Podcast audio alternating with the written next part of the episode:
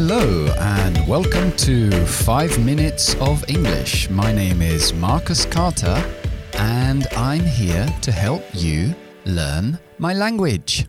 Ok, y el programa de hoy va de cómo podemos decir que algo te cuesta trabajo hacerlo. Tienes que make an effort, hacer un esfuerzo, diferentes formas y ángulos de esa expresión. Vale, entonces lo primero es to make an effort, pronunciación de effort, esa palabra, acentuación al principio y schwa al final. Effort, to make an effort hacer un esfuerzo. También podemos decir to put effort into something. I put a lot of effort into recording these podcasts. Yo pongo mucho empeño, mucho esfuerzo en grabar estos podcasts, además de verdad. Otra forma de decirlo, que algo es difícil, me cuesta trabajo, es con la palabra find más objeto más adjetivo. Muchas veces utilizamos el adjetivo hard o difficult. I find it hard. I find it difficult to remember the phrasal verbs. Me cuesta trabajo recordar los verbos frasales. I find it difficult, I find it hard. O podemos decir, I find it easy. Uh, no me cuesta trabajo. Mm, lo encuentro fácil recordar. I find it easy. Recuerda que easy, hard, difficult son adjetivos y si voy a colocar un verbo va siempre en infinitivo. Eso quiere decir con to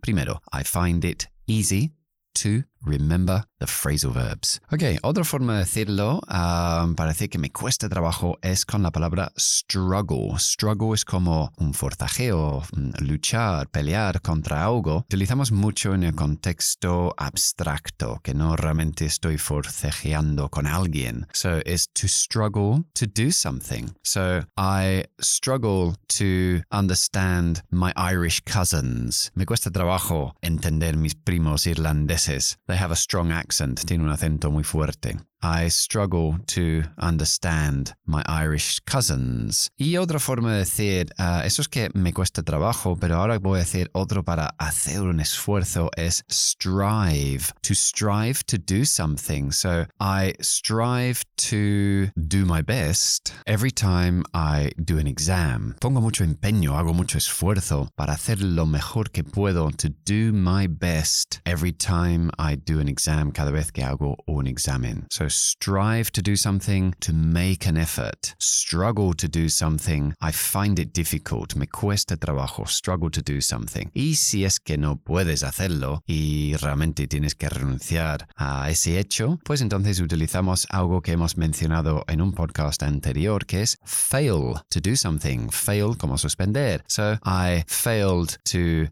learn Italian, although I tried more than once. So no conseguí aprender italiano, aunque lo intenté más de una vez. Ok, y el idioma de hoy es a bull in a china shop. A bull un toro in a china shop. China es porcelana, dentro de una tienda de porcelana. Os lo podéis imaginar lo que quiere decir eso y cómo lo utilizamos. A bull in a china shop es cuando hay alguien un poco torpe, uh, very clumsy, ¿no? Uh, for example, all right, uh, every time Peter comes to my house, it's like a bull in a china shop. Cada vez que viene a mi casa es súper torpe y siempre rompe algo, ¿no? It's like a bull in a china shop and he always breaks something. Uh, por ejemplo, podemos decir, every time Peter tries to to help me paint the house, he's like a bull in a china shop. Cada vez que intenta ayudarme a pintar la casa, bueno, no sé cómo se dice en español, es como un toro en una tienda de porcelana, es decir, que lo estropea todo, tira pintura, ensucia todo, entonces no es de ayuda. Like a bull in a china shop, normalmente se utiliza para describir personas que van muy rápidos, muy acelerados, no piensan lo que tienen que hacer y terminan siempre um,